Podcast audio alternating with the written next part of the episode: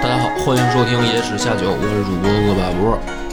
张扬这集故事呢，跟后宫就完全没什么关系了。啊，嗯，这个前后呢分成了三件事儿，主要呢讲的是老李家唐朝的对外策略哦，啊。这个外交一向是国之大事，嗯嗯，所以咱们今天呢，就是来讲讲这个李唐的外交政策。嗯很强硬。首先呢，是一个呃这个高昌国先出场，高昌国的国王呢叫屈文泰，嗯他之前呢最先跑到唐朝啊来这个出使拜见，嗯啊态度很好，很积极，朝贡也不叫朝贡吧，就是友好访问，哦然后这个顺便呢，这个要点儿政策啊。他来的时候呢，西域的很多国家呢都托他带信儿，啊，就是你去一趟，你顺便呢替我们也给大唐捎个好啊啊，我们也在呢，都在西域呢，就是去一趟齁老远的不方便，就是你就代我们一块儿致意了。于是呢，这个屈文泰来到唐朝以后呢，那当然大这个大家都很高兴啊，是吧？那个西域这块儿，将来咱们这个好好好好这个经什么不通商也好啊，还是怎么着的也好，这个都挺重要的。嗯但是呢，没过多久呢，就出了一件事儿，就是燕痴，西域的另一个国家。这我不知道自己念的准不准啊，反正我念燕痴。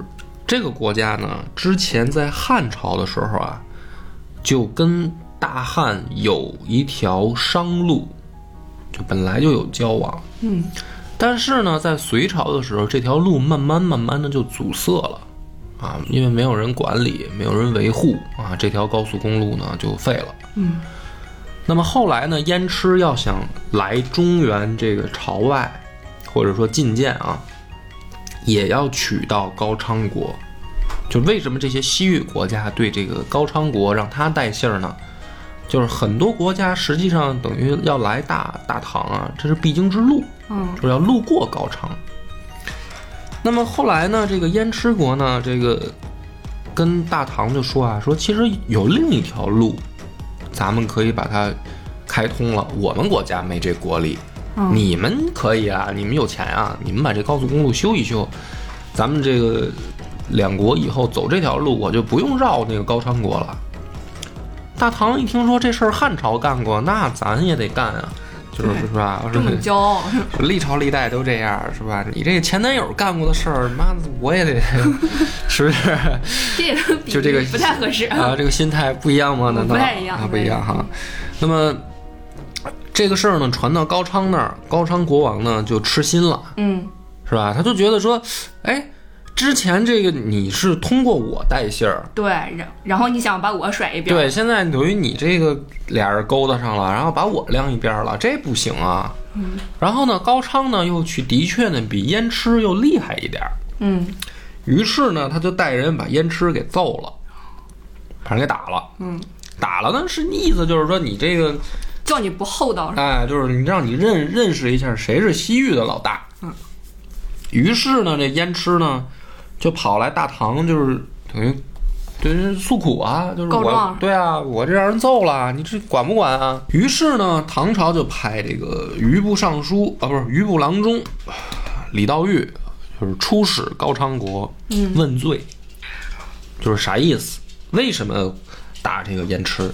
给个理由。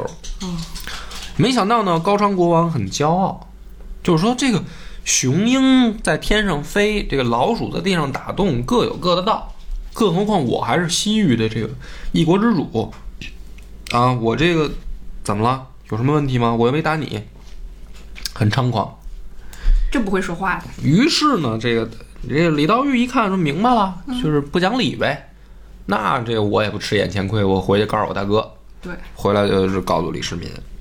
李世民说这个事儿简单， 就找了另一个叫薛延陀的部落，也在西域，就问他们说这个有一桩买卖，咱俩一块儿打高昌，敢不敢？”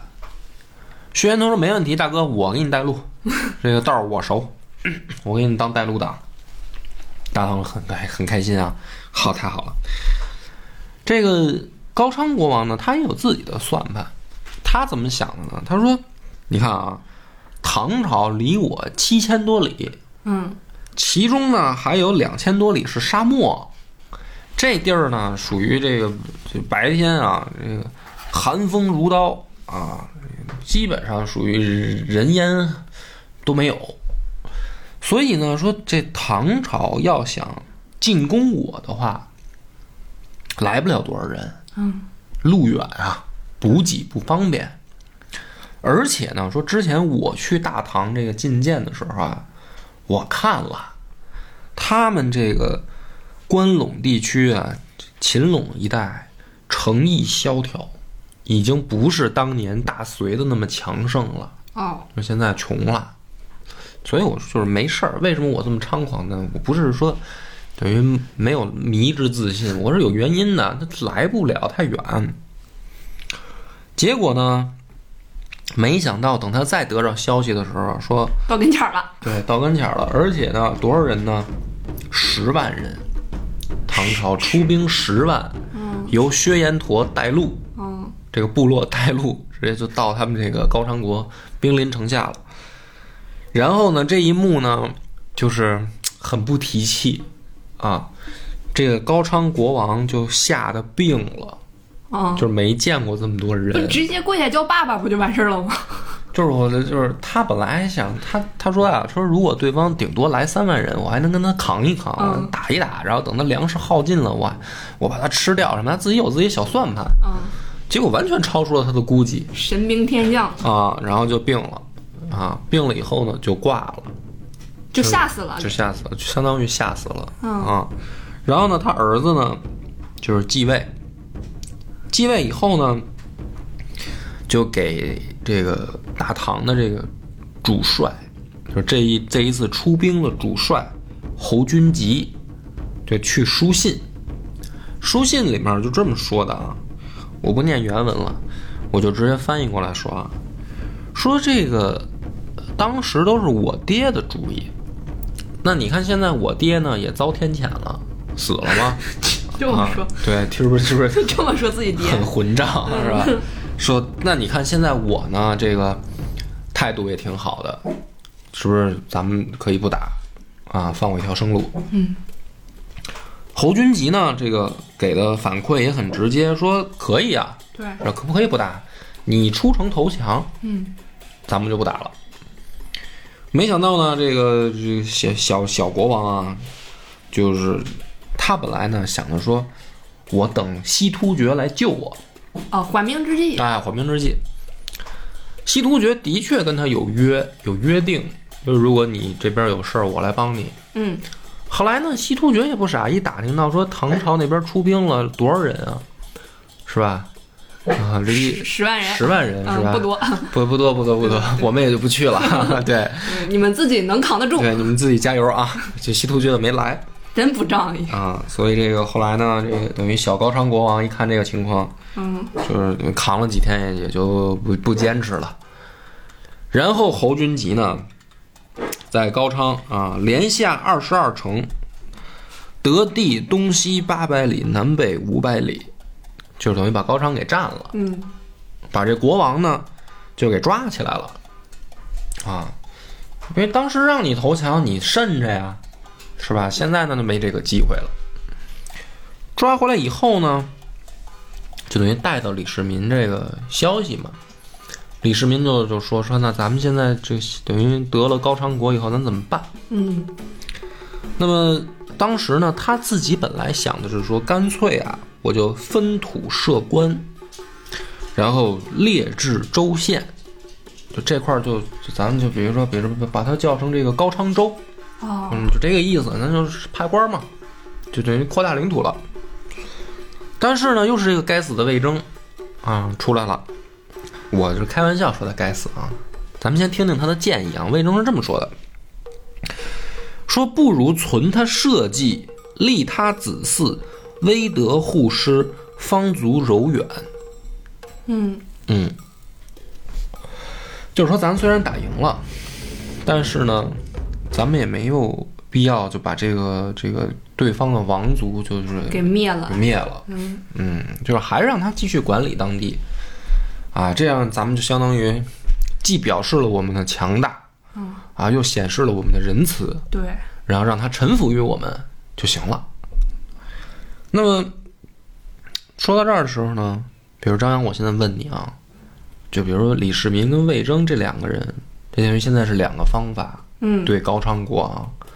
如果是你的话，你觉得谁说的对那我觉得如果要是我的话，我就用李世民的办法，啊？就我直接用变自成己人，然啊后放心，哎，好，很多人都是这么想的呀，嗯就是你读史书读到第一层的时候，你就会认为说，那这你毕竟不是一一条心啊，对啊，啊你一个外族是吧？也不能非叫我族类，然后也不能叫亲戚非我族类，就毕竟他是一个这个人家也是一个国王啊，嗯你现在臣服于你，没准儿过两年你不行了，人家不就反叛了吗？对人家对不是又跟着西突厥玩了吗？对，魏征还有一个话在下面这么说的啊，说如果你要是把这个地儿占了以后呢，我们就要派兵驻守，对起码呢要数千人，这是一个国家呀、对啊你要派兵，你起码要数千人，数千人往来，每年要共办一资。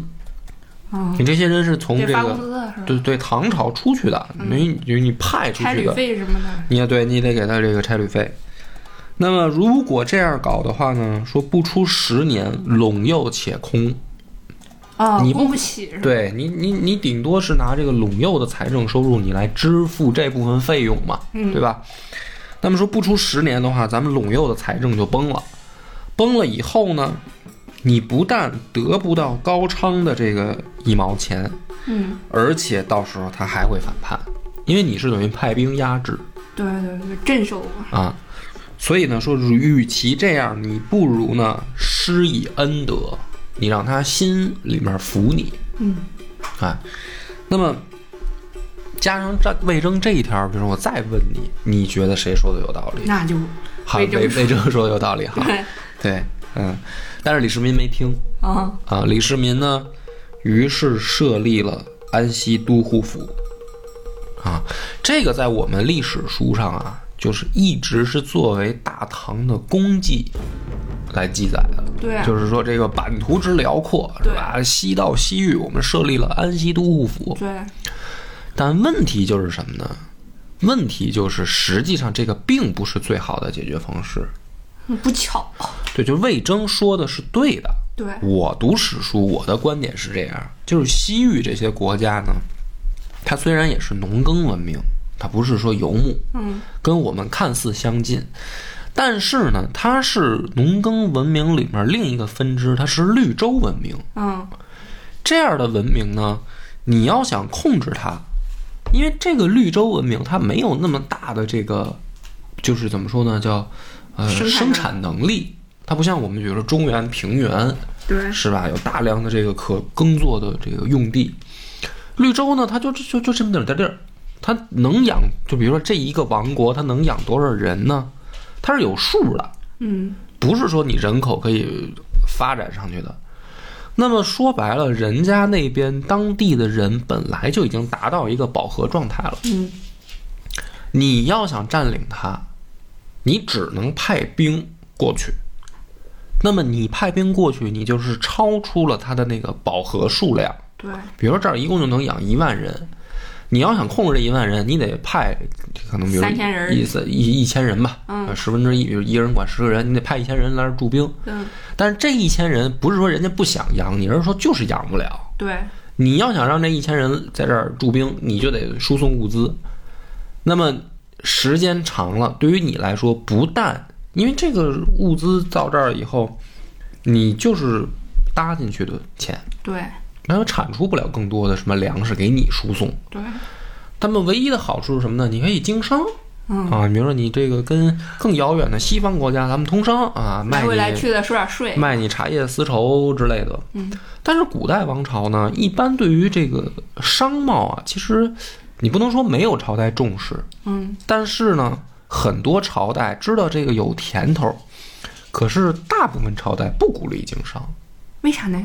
就是这个觉得说商人这个重就是国之根本在于农业。哦，商人是什么？商人就是倒买倒卖嘛，对对对，是吧？你从这个 A 点遇到 B 点，啊，因为加这价是吧？然后你加点价，中间你这个商人挣了钱了。嗯因为古代这咱们不能说对错啊，从古人的角度来说，你其实商人没有真正的生产，嗯，对吧？你没有创造什么额外的东西，对你就是挣一差价，对你就是倒买倒卖。所以古代呢不鼓励这个，对于商业来说呢，不是说不知道它能挣钱，但是一般的不提倡。嗯，那么，一旦中原王朝想占领西域的时候，一定是从战略角度出发，就是说，游牧民族闹腾的欢的时候，哦，比如匈奴闹腾的欢的时候，那汉朝说咱们必须得控制西域，不然就让匈奴控制了，对，然后把咱们就给处于一个包围状态了，所以咱得联络西域一一块儿打匈奴， 嗯，对吧？要不就突厥，突厥闹腾的欢的时候，咱得控制西域，这就是汉唐为什么要控制西域。所以呢，这个在史书上呢，李世民呢一直把这个对于唐朝来说记载的是一个功绩啊，当然对于现在来说呢，也是一个功绩，毕竟是你跟新疆人。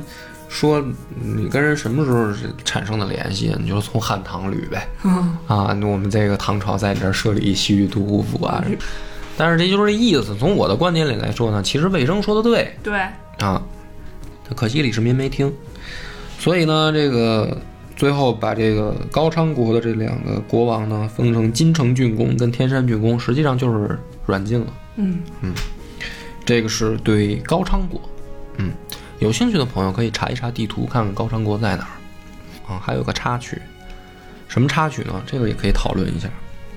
这个侯君集不是打赢了吗？嗯回朝，有人上书弹劾他，弹劾他什么呢？说侯君集啊，私取珍宝，配没妇女，就是不是高昌国里面这些美女儿啊，啊，还有这些这个嗯金银财宝啊金银财宝啊，嗯侯君集没上交，嗯，密了，自己就跟这个兄弟们就分了嗯，啊。有人弹劾他，李世民呢就说：“那你这个属于这个贪赃枉 法，是吧？这个这这得办你。”嗯。但这个时候呢，就有中书侍郎叫岑文本上书，嗯，岑文本呢是这么个意思啊，说这个，你看侯君集，咱们刚刚因为他打了胜仗，封赏了他，对啊，对吧？就是很风光的嘉奖了他。现在呢，没过旬日，啊，没过个把月呢，是吧？你呢就要弄他，这个就会给外界造成一个不好的印象，就是你这个皇帝陛下这什么意思？对，这不是是整工程吗？难道？这是第一个。第二个呢，说说这个将军出师在外啊，如果能克敌，贪亦应赏。就是说，他哪怕有贪的这个事儿，嗯，贪钱了，也应该赏，因为他赢了，对仗赢了。说如果弱至败绩，连亦应诛。就比如说他这个品行很好啊，从不多吃多占，对，但是仗打败了，这个将军也该杀嗯，啊。那么所以呢，说你看侯君集他现在这个事儿，我们应该怎么办？睁只眼闭只眼吧， 哎，对，那么我那个咱们这个接着往下说啊，还有一个，他那个副将薛外军也被弹劾了，这回弹劾的呢更更直接，说薛万军强奸高昌妇女啊，啊，然后李世民当时第一反应是说，那就是让那个高昌妇女来和薛万军对峙嗯，啊，就是你指认啊，对对，对，是不是他强奸你？然后魏征马上就出来说：“大哥别呀、说你看这个事儿是这样的，你让咱们国家的将军跟一个亡国的妇女当庭对峙，这事儿说出去没脸啊，对吧？说你说这事儿要是真的，嗯，本身呢就是他妈一丑闻，很丢人，很丢人。丢大唐的人，如果这事儿要是一假的，这简直就是一笑话。”对，是吧？就是说你，你一个堂堂国家的这个将军，你这啊，是人家说他被强奸了，你就等于给问出来拎出来问罪。你说咱这将军脸往哪儿搁呀？都，对，所以说大哥你不能这么处理这事儿啊。那么对于二事儿并并做一事儿说吧。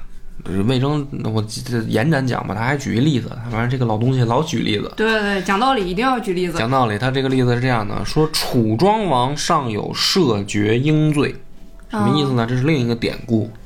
说楚庄王啊，当年这个打仗打赢了，嗯，很开心，就把这个将军们都叫来营帐里面呢，咱们这个开 party。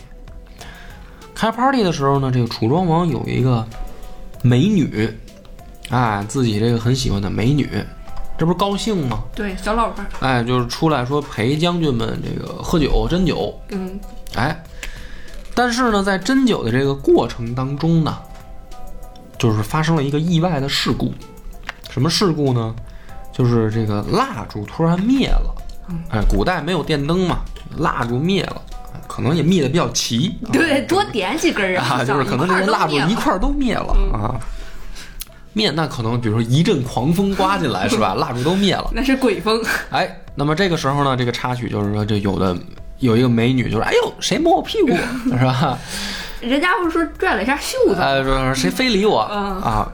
然后呢，这个赶紧就是这个蜡烛就点起来啊嗯，点起来呢，她这个美女就是这个爱爱妾啊，嗯就是说大王，嗯，这个我刚才有人非礼我，嗯我已经把这个家伙头盔上的这个这个头缨，嗯就是将军头盔上那个装饰的那个东西，我给它揪下来了。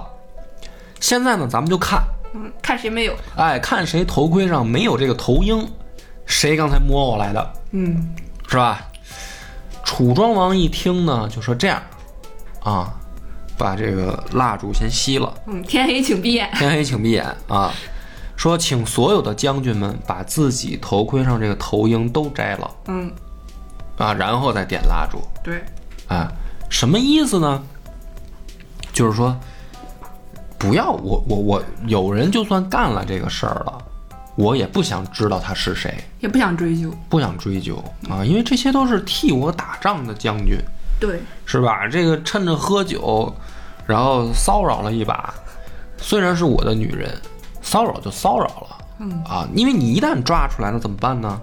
对啊，是吧？你就得弄死他你，是罚是不罚是？对是，所以干脆我也不想知道，睁一只眼闭一只眼过去了。魏征就举这么一例子，嗯，更何况人家他妈强奸的还不是你的女人，这 就是对吧？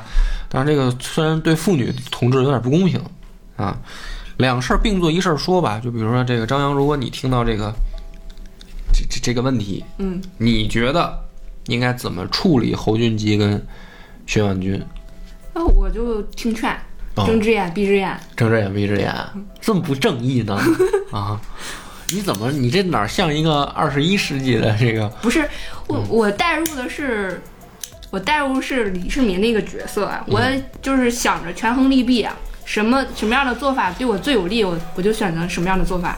对，实际上这个啊古，那为什么史书上这么记载呢？是吧？就最后李世民也是这么做的。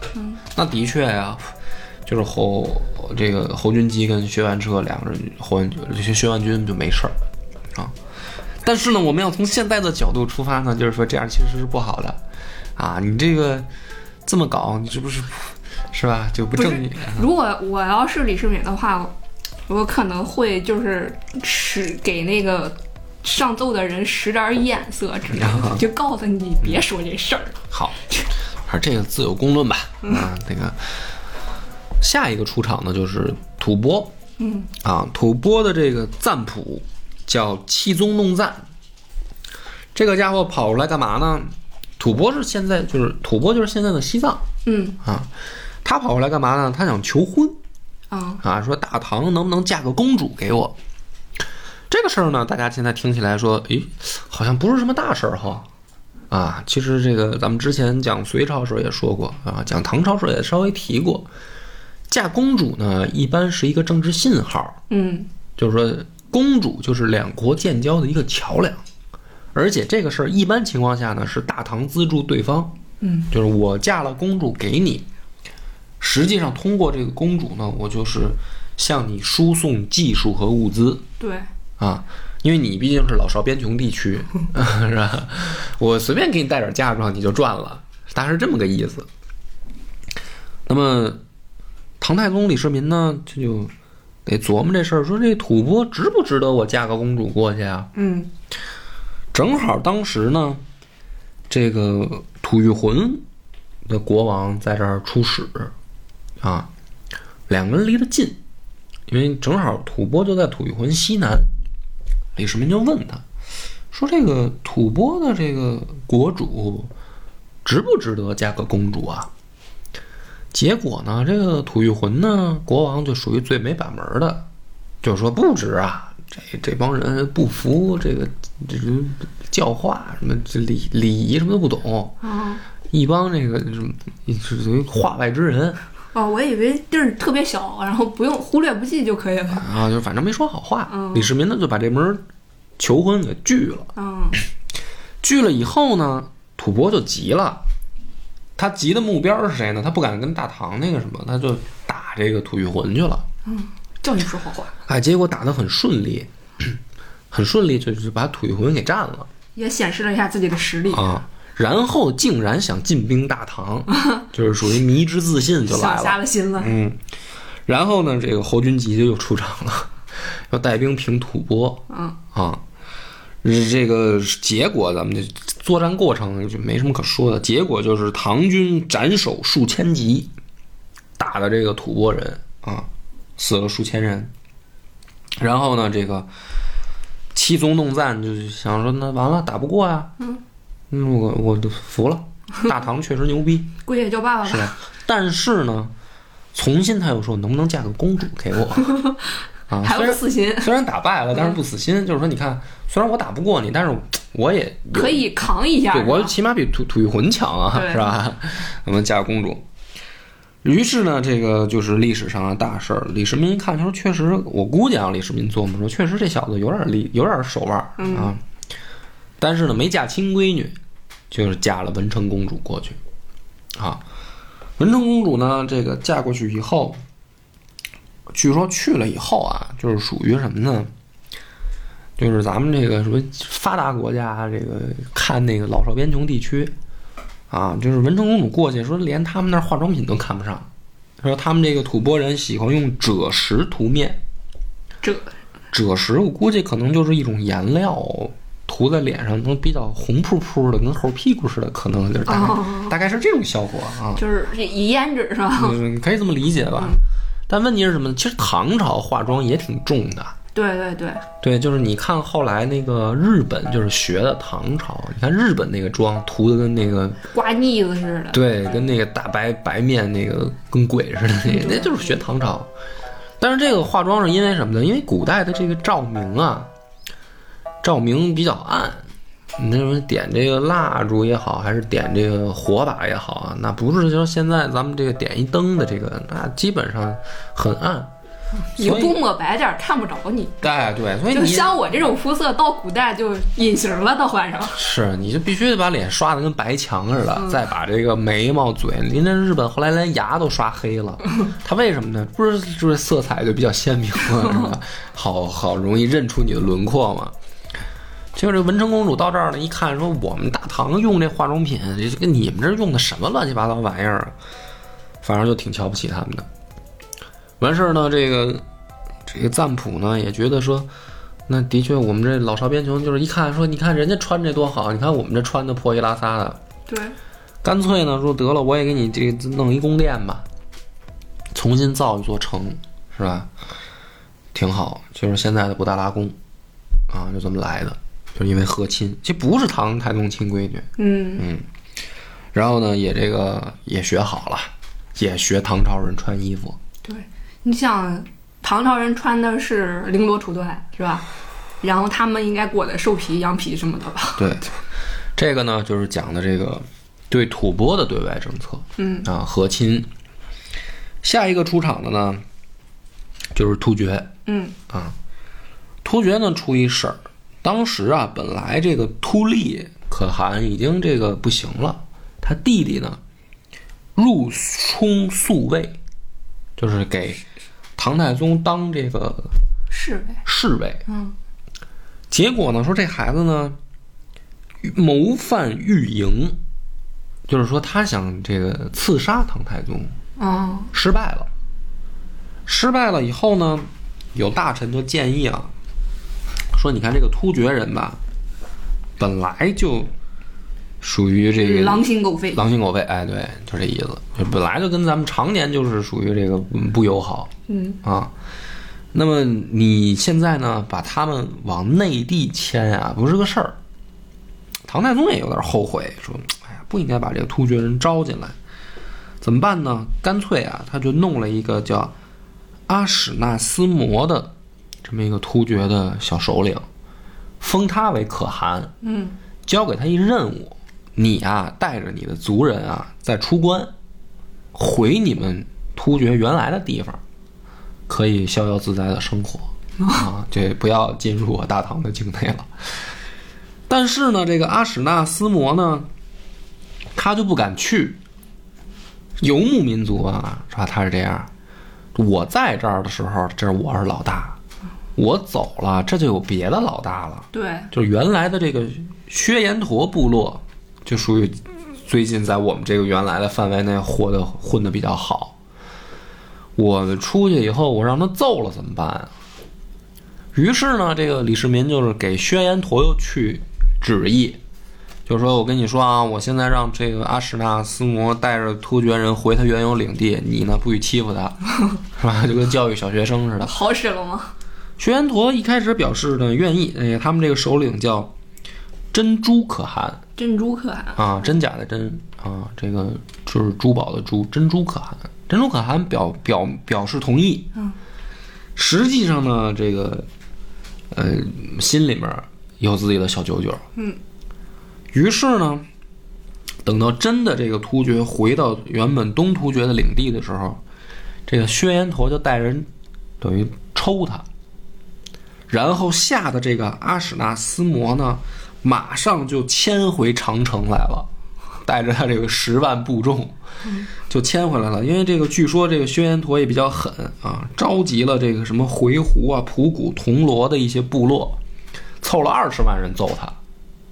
然后这个阿史那斯摩马上就跑回长城以内，就给李世民写信说：“大哥，我不行，他打我，对，我就说他得揍我吧，你看他不听你的，他揍我。然后李世民一想说，那这怎么办呢？安排上呗。于是呢，李世济统兵六万出镇朔方，李大亮统兵四万出屯灵武，张士贵统兵一万七出发云中，李袭举啊统凉州戍兵出夜西方。就是你这么一搞，就等于全县你得马兵，嗯，马人，因为本身游牧民族他就不定嘛。李世民走之前呢，就嘱咐这哥四个说：“你们啊，别着急，为啥呢？我已经跟阿史那说了，走之前儿呢，在草原上放火，哈， 这是一片烧一片荒野，马都没得吃。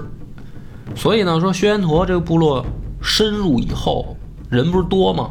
没有补给，待不了多久他就得走。嗯，等他走的时候，你们哥四个按照你们自己这个方位啊追击就行了。我呢，在这个长安等你们的好消息。结果呢，这个尤其是李世济啊，忒愣，根本就没听这一套，出去就是干啊，直接就揍薛延陀，然后还打赢了。嗯，啊，打到薛延陀这个丢盔卸甲，本来是好消息，就传回到这个首都啊。李世民也很高兴，那就说那要这样的话，一看说薛延陀这么不抗揍，不行，我就传传谕四路，咱们就现在就可以开始全面进攻了。哎，结果这个时候又出一插曲，说什么呢？有一个将军叫弃必合力，被薛延陀逮住了，啊，那么这个插曲呢，有点意思是什么呢？你听这个名字，这个七臂合力明显就不是不是汉族人，对，啊，就是明显不是中原人，他一看就不是中原是人对游牧民族。但是为什么这个家伙被逮住了以后，唐太宗就是犹豫了呢？当时有大臣就说啊，说他被逮了，咱不用管，因为明显这游牧民族跟游牧民族更亲。嗯，他们是一条心，对，那他被逮了，他肯定他就可能是故意降的，是吧？对，就就算他这个被就是真的是被逮了，那过不了多久可能也就降薛延陀了。嗯不要因为他耽误我们的这个军政大事。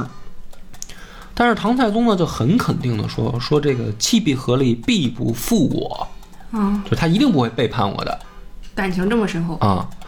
实际上呢，这个弃必合力的这个妈妈，因为住在这个西北地区，所以她这个本来是回家省亲，就哦看望母亲。出差顺道回一趟家，对，没想到这个没走到位置呢，就听说他妈已经被薛延陀给扣了。嗯于是呢，他就去见，想说咱们讲理，嗯结果也被扣了，就被人俘虏了。俘虏以后呢，的确薛延陀这个部落首领珍珠可汗就招降他，啊，就是说你你就跟着我干呗。然后这个七必合力的做法是什么呢？他就把自己的这个左耳朵当着这个珍珠可汗的面儿就割下来，然后扔到他面前，说：“请试此耳，看看我这只耳朵。”说我，我何力是大唐烈士，怎肯屈辱鲁廷？啊，就是那意思就是什么呢？我哦是个狠人嗯我是不会投降的，啊，我是大唐的人。然后呢，这个珍珠可汗一看说，说有骨气嗯啊，那我宰了你呗。但是旁边的人呢，就上来就劝说，这个是个勇士嗯啊，这个不要杀他。后来呢，这不是等于这个李世济不是把他们给打败了吗？轩辕陀就派他叔叔叫沙波罗尼熟来出使大唐，目的是什么呢？就是说，呃，认输，能不能这个霸占，是咱们修和？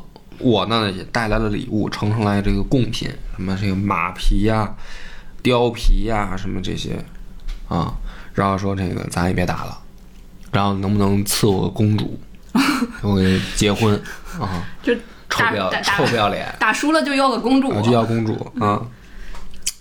然后唐太宗呢，这个时候就问嗯说说那个我一小兄弟七必合力是不是让你们逮了？怎么样？嗯然后呢，这个沙布罗尼熟呢，就是也也很诚实，就把这个七必合力的表现一五一十就告诉唐太宗。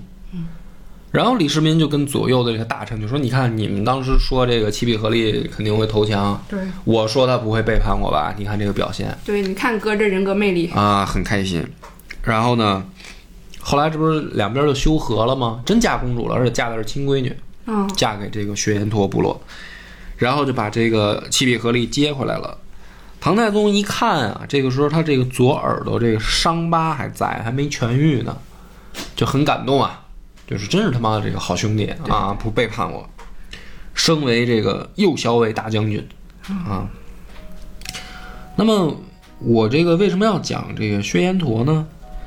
就是说啊，通过这个事儿，我们可以看出来，起码有两个这个呃线索，或者说两个这个史史书上的一个怎么说呢，叫线索。嗯，第一个呢，大唐的军队里是有少数民族部队的，嗯就是它不是说都是由汉人组成，因为大家后来老说说唐朝是这个汉人政权，嗯啊，之前我们也讲过了，本来李家就就有这个鲜卑血统，就关陇集团或多或少都带鲜卑血统，它不是说纯粹的汉人。所以李唐王朝建立了自己的政权以后呢，他的这个部队里边也有很多少数民族的这个士兵，嗯甚至是将军。那么这些人呢，大唐对待他们的态度其实就是当成自己人，自己人一样，他跟汉朝时候就不一样。嗯，就是一视同仁都是，哎，就是说白了，我也没必要瞧不起你，我自己也不是什么纯种的，这个对吧？对对，所以呢，对于这些少数民族呢，他们评判的标准很简单，就是看你忠不忠心。嗯哎，你忠心对我，我就也是好好对你，我不会把你当成什么外人一样的故意排挤、二等公民什么的。这个大唐在这方面做的就比较好，嗯所以呢，通过讲这个七必合力呢，也可以啊印证这一点啊。那么所以这个三件事儿呢，讲完就可以统观大唐的一个对外政策，嗯是吧？这个对外政策呢，如果总结起来呢，我觉得可以说是说，呃，势势敌以强，嗯用敌可能都不太合适啊。就是说，对外政策还是很强硬的，要打就打。但是呢，跟汉朝呢还是有区别。还有一点怀柔，对对，汉朝就是虽远必诛对，啊。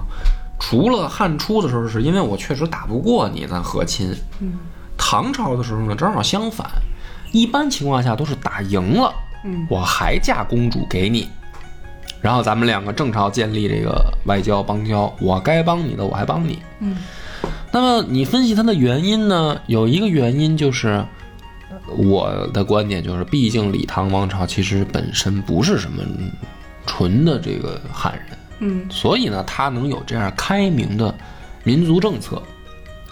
但是反过来呢，这是一好事儿，就是为什么后来到大唐盛世的时候，我们会有那么样一个开放自信的王朝，它恰恰也因为这个原因。